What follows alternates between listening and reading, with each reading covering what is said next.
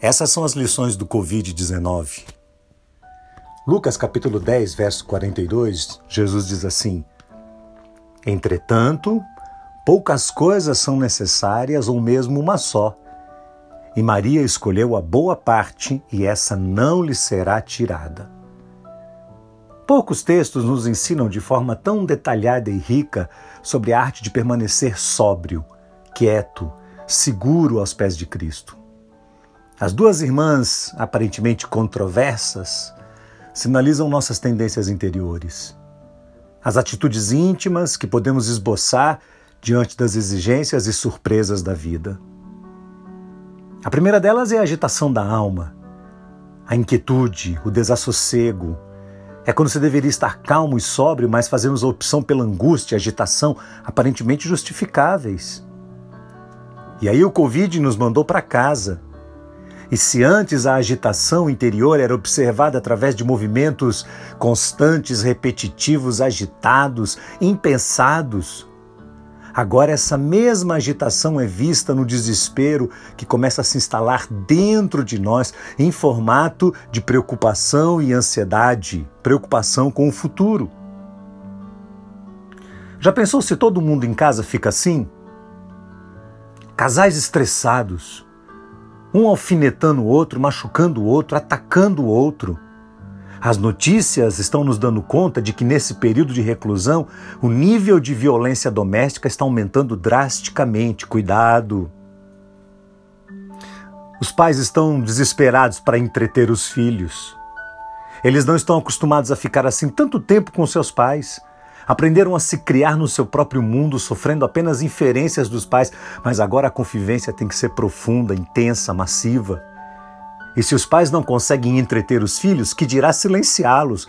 Oh, como seria bom se eles pudessem ficar quietos. A angústia do trabalho vai se acumulando, ou da ausência do trabalho. Os boletos bancários vão chegando, a pilha de contas aumentando sobre a mesa, e o que é pior, quanto mais se fica em casa, parece que esses gastos são cada vez maiores.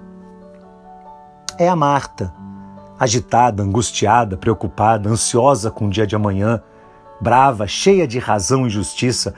Afinal, não há sobre os outros tanta responsabilidade como há nas costas dela. Está sobrecarregada com tanto trabalho, tanta novidade, uma nova rotina extenuante a indignação na alma dela, a raiva pela injustiça de que ela está sofrendo e que ninguém ajuda. É a Marta reclamando, se vitimizando, retroalimentando a sua própria cabeça com tamanha carga de negativismo. É assim que você se sente? Pois bem, Jesus parece nos convidar a ter um coração de Maria. Um coração mais calmo diante dele, mais sereno, mais atento a Cristo menos uriçado, menos nervoso, menos tenso, me menos pronto para ouvir, mais tardio para falar, mais tardio para se irar, porque afinal de contas, a ira do homem nunca opera a justiça de Deus. Através deste vírus, Deus nos mandou para casa. Preste atenção, Deus nos mandou para casa. E ele fez isso numa tentativa de nos ajudar a enxergar quão doente a nossa alma estava e a gente não percebia. Se para você ficar em casa, ficar no ócio, sem as responsabilidades pontuais, sem as realizações, sem colocar em prática a performance, o desempenho, bem, se tudo isso para você é um suplício, é porque você já está mal e já estava e não tinha percebido. Então o Senhor te mandou para casa para que você possa se enxergar, para que você possa se perceber, para que você possa olhar por dentro de você mesmo com profundidade e se ver tão sobrecarregado e aprender que só se absorve as lições de Jesus quando nós estamos diante dele, quietos, aos seus pés, com olhos e ouvidos atentos e concentrados à sua terna voz.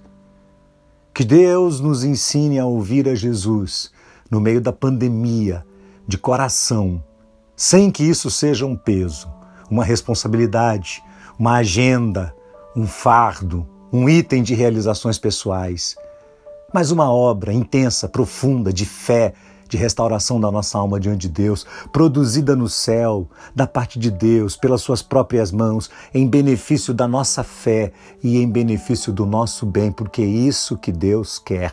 Ele quer o nosso bem. Deus te abençoe.